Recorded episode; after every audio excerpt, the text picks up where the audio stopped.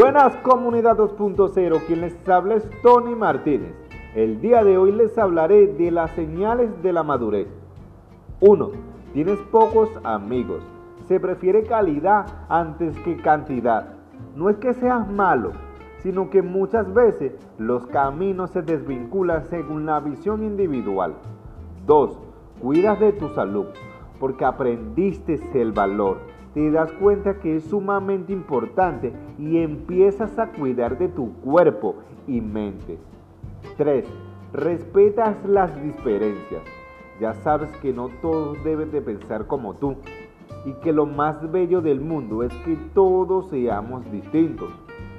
4. Sabes cuándo debes hablar y cuándo callar. El ignorante habla por decir algo y el sabio habla para decir algo. 5. No quieres complacer ni impresionar a nadie.